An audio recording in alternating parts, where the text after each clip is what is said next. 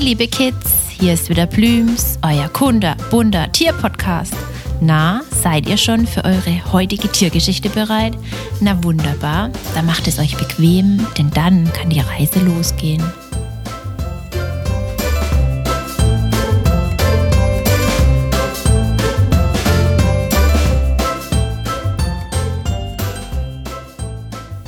Aber bevor die Reise für heute starten kann, wusstet ihr schon, dass am 13. und 14. November 2021 die Messe Tierisch Gut in der DM Arena in Karlsruhe stattfindet?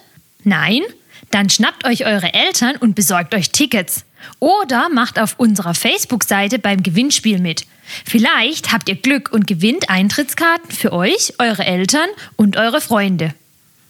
So, jetzt kann die heutige Reise losgehen.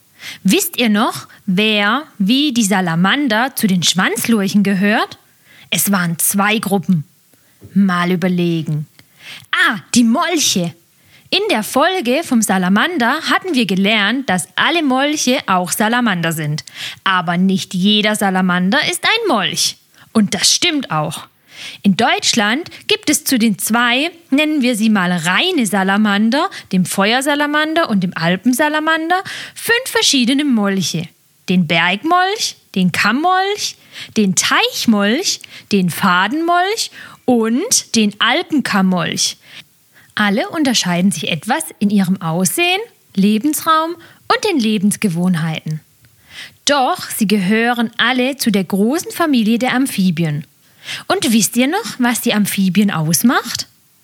Sie verbringen ihre Kindheit im Wasser und atmen durch Kiemen, die sich dann, wenn sie erwachsen werden und auch an Land gehen, in fast allen Fällen zu einer Atmung wie bei uns durch die Lungen ändert. Das ist bei den Molchen und den reinen Salamandern gleich. Doch wir haben ja schon erfahren, dass sich die Salamander anschließend lieber an Land aufhalten, im Gegensatz zu unseren Molchen. Sie können zwar auch an Land leben und machen das während des Jahres auch für einige Zeit, doch es zieht sie eher wieder ins Wasser. An Land haben sie auch einen eher rundlich langgestreckten Körper mit eher kürzeren Füßen, sodass es den Anschein macht, sie bewegen sich schlängelnd vorwärts. Auch die Molche haben wie die Salamander einen eher rundlichen Schwanz an Land. Doch die Unterschiede kommen im Wasser zum Vorschein. Was habt ihr denn manchmal an, wenn ihr im Schwimmbad oder am Baggersee schwimmen und tauchen geht, um schneller vorwärts zu kommen? Die Taucherbrille? Nein, die Taucherbrille ist für eine bessere Sicht, aber richtig viel schneller kommt man damit nicht vorwärts oder gar tiefer. Aber mit den Schwimmflossen geht das alles deutlich einfacher. So haben manche Molche im Gegensatz zu den beiden lieber an Land lebenden Salamandern auch an den Füßen etwas breitere Zehen und manchmal einen Saum, damit sie wie bei den Schwimmflossen mehr Wasser wegtreten können. Aber das ist noch nicht alles.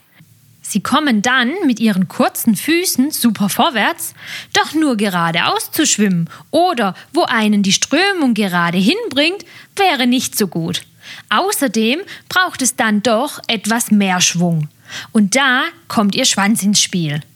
Dieser ist in der Zeit, in dem sie im Wasser leben, eher platt und hochkant nach oben ausgerichtet und fungiert wie ein Heckruder hinten an einem Boot. Zusätzlich haben sie oft zur besseren Steuerung anstatt wie die Fische eine Rückenflosse einen Kamm den Rücken hinunter, auch Saum genannt. Dieser ist bei einigen, wie zum Beispiel dem Kammmolch, richtig gezackt. Sie unterscheiden sich aber bei den Molchen auch sehr stark. Manche haben einen nur kleinen, andere einen richtig großen Kamm. Molche haben also eine Wassertracht und eine Landtracht. Für jede Lebenslage ein Outfit. Mega interessant und nützlich. Die fünf Molche unterscheiden sich sehr stark im Aussehen und in ihrem Lebensraum. Während der Alpenkammmolch wie der Kammmolch eher auf der Oberseite einen dezenten schwarzbraunen bis grauen Farbton hat und die Unterseite eher gelb-orange mit schwarzen Flecken ist, ist der Fadenmolch am ganzen Körper eher grün bis bräunlich verwaschen mit dunklen Flecken, bis auf den Bauch. Und er hat einen dunklen Streifen auf jeder Seite des Kopfes.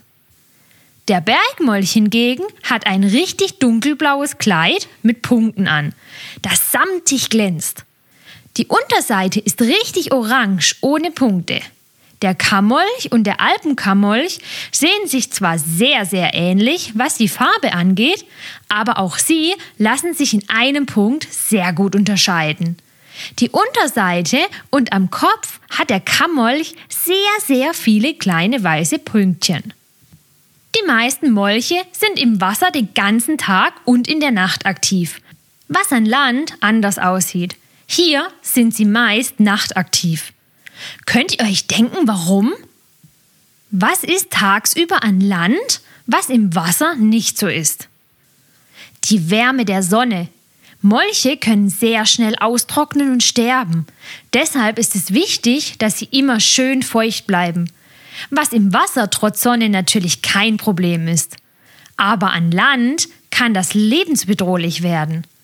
Deshalb halten sie sich tagsüber an feuchten Stellen auf, um in den kühlen Nächten auf Jagd nach Insekten, Würmer, Kleinkrebsen und noch vielem mehr zu gehen. Der Kammolch ist mit bis zu 18 cm Körperlänge der größte der fünf Molche bei uns in Deutschland. Und der Fadenmolch mit seinen 8,5 der kleinste. Der Teichmolch ist in Deutschland am meisten verbreitet und es gibt ihn am häufigsten. Auch den Bergmolch findet man an ganz vielen Stellen in Deutschland, während der Alpenkammolch, wie es der Name schon verrät, hauptsächlich im südwestlichen Alpenraum vorkommt. Bis auf den Teichmolch gibt es von den anderen Arten nur noch wenige und einige sind an manchen Stellen in Deutschland schon ausgestorben. Und auch der Teichmolch wird immer seltener bei uns. Grund dafür sind wie leider so oft wir Menschen. Um mehr Land zum Bebauen oder zum Bewirtschaften durch die Landwirtschaft zu gewinnen, legen wir oftmals feuchte Gebiete trocken und nehmen so den Molchen ihre Heimat. Aber auch durch viele Nutzungen von Seen und Flüssen für unseren Freizeitspaß nehmen wir vielen Tieren, darunter auch den Molchen, ihren Lebensraum.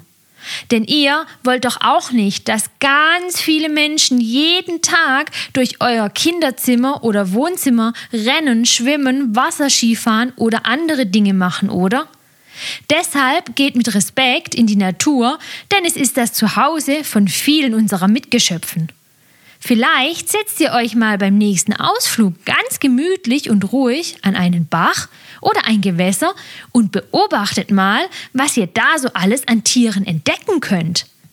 Vielleicht kommt auch ein blauer Bergmolch bei euch vorbei. Molche sind aber nicht die einzigen Lebewesen bei uns auf der Erde, von denen es etwas zu lernen gibt. Plüms freut sich, wenn ihr wieder vorbeischaut und mit uns das Tierreich erkundet. Erzählt es gerne euren Freunden und hört zusammen die nächste spannende Folge. Für alle, die zugehört haben und auch Näheres über den Tierschutz wissen wollen, die unserer Meinung sind, dass die Kids die Tierschützer von morgen sind, abonniert unseren Kinderpodcast oder unseren Tierschutzpodcast und teilt uns fleißig. Bis bald, euer Plübs-Team.